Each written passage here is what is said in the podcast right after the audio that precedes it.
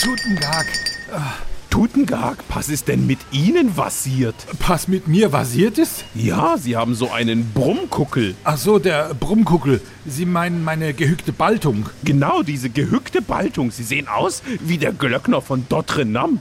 Ah, wie Masi Quodo. Nee, ich hab Schlanz, Gimme, Schmückenratzen. Schmückenrerzen? Haben Sie einen Schexenhuss? Ja, vermutlich Schexenhus. Hä, wieso das dann? Ja, ich war doch auf diesem Kockkonzert von den Hoten Tosen.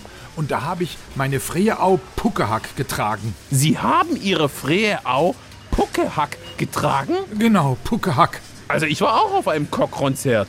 Bei Daisy Easy. Ja, und hatten Sie danach auch Schmückenratzen? Nee, Schmopfkerzen.